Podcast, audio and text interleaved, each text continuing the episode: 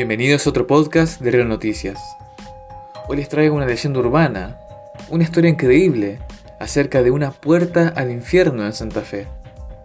En el interior de la provincia de Santa Fe, bien al sur, abrió una puerta al infierno que fue cuidadosamente clausurada, y a través de esta historia conocerás a dónde está.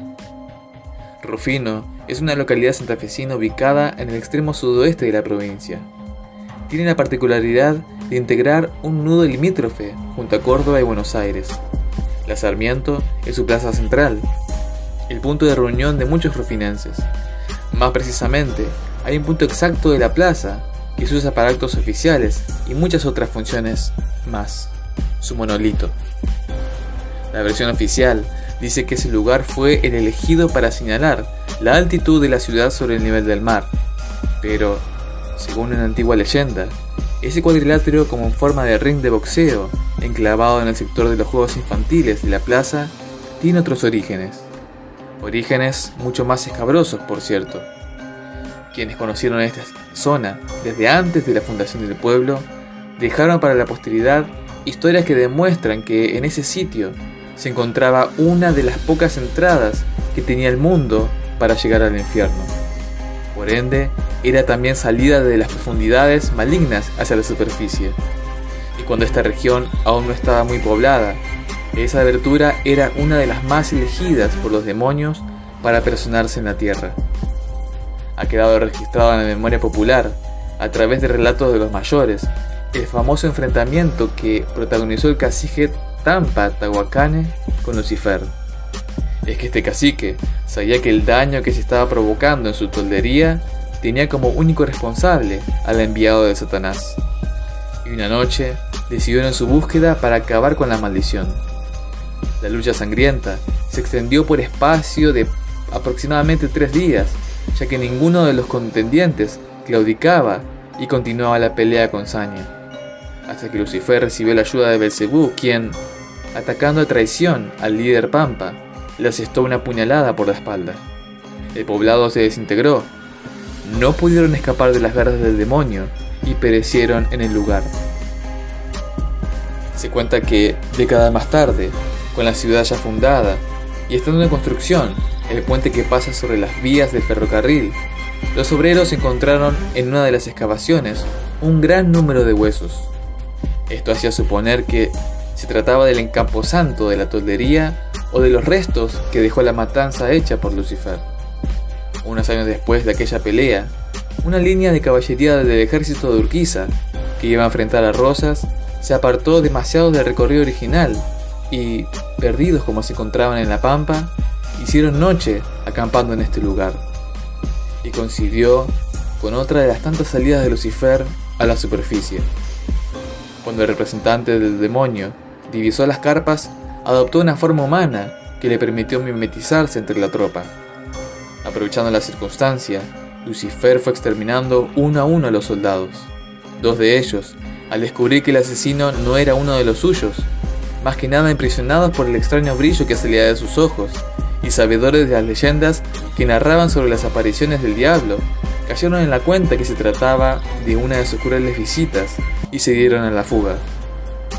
Gracias a los testimonios que transmitieron a sus superiores, cuando consiguieron localizarlos, se conserva hasta hoy este relato.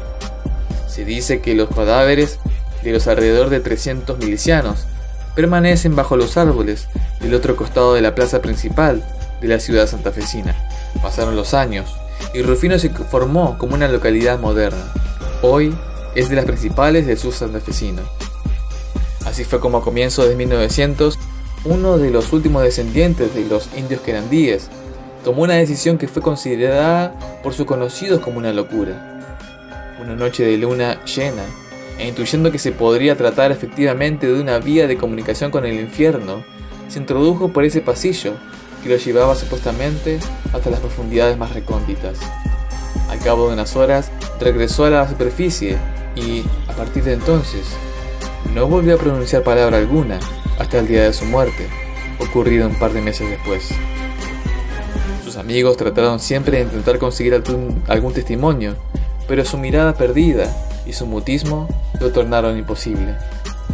También perdió los poderes que tenía para curar, lo que todos interpretaron como un castigo que le aplicaron en el infierno, por la osadía de haber bajado hasta sus dominios. El asunto se fue divulgando boca a boca por todo el pueblo, y los habitantes de Rufino tenían mucho temor. La antigua leyenda podía repetirse en las calles del pueblo. La situación empezaba a complicarse y adquirió carácter público. Las autoridades municipales recurrieron a sus pares provinciales y nacionales para solicitar ayuda o algún consejo, consiguiendo como resultado una alternativa que se llevó adelante y posiblemente haya significado la desaparición del problema. Nació la leyenda. Se construyó el actual monolito rodeado por un cuadrado metálico. En su superficie se colocó una plaqueta que dice Instituto Geográfico Militar Argentino 112, punto altimétrico. Hasta cuatro años de prisión a quien destruya esta señal. Lo que no deja de ser cierto, pero que en realidad fue una excusa para ocultar una realidad cuyas consecuencias podrían haber sido más graves si la situación no se detenía. La última frase de la placa es por demás intimidatoria. Además, deja entrever el miedo existente en quienes la instalaron, que de esta manera intentaban que el acceso nunca vuelva a quedar descubierto. Desde entonces, no se produjeron nuevas apariciones y se cree que el tema está bajo control. Pero, sin embargo, siguen sucediendo cosas llamativas. Distintas personas han contado varias veces haber oído ruidos extraños provenientes de abajo de la construcción, cuando ocasionalmente pasaron por ese lugar de la plaza. Consultados viejos habitantes de la ciudad, aquellos que fueron testigos o con un mayor conocimiento de las historias ocurridas, calculan que se podría tratar de intento de Satanás o de sus enviados de pretender volver a la tierra. Los demonios estarían destruyendo desde abajo la cobertura que se le puso a la salida para así poder, volver a asolar la zona. Hoy en día, los rumores hablan de la existencia, en Rufino, de dos puertas que conducen al infierno. Una en el supuesto mojón del Instituto Geográfico ubicado en la plaza, y la segunda en la mismísima iglesia, a pocos metros de allí. Pero esa será otra tarea de otra crónica que narre las leyendas urbanas de nuestros pueblos.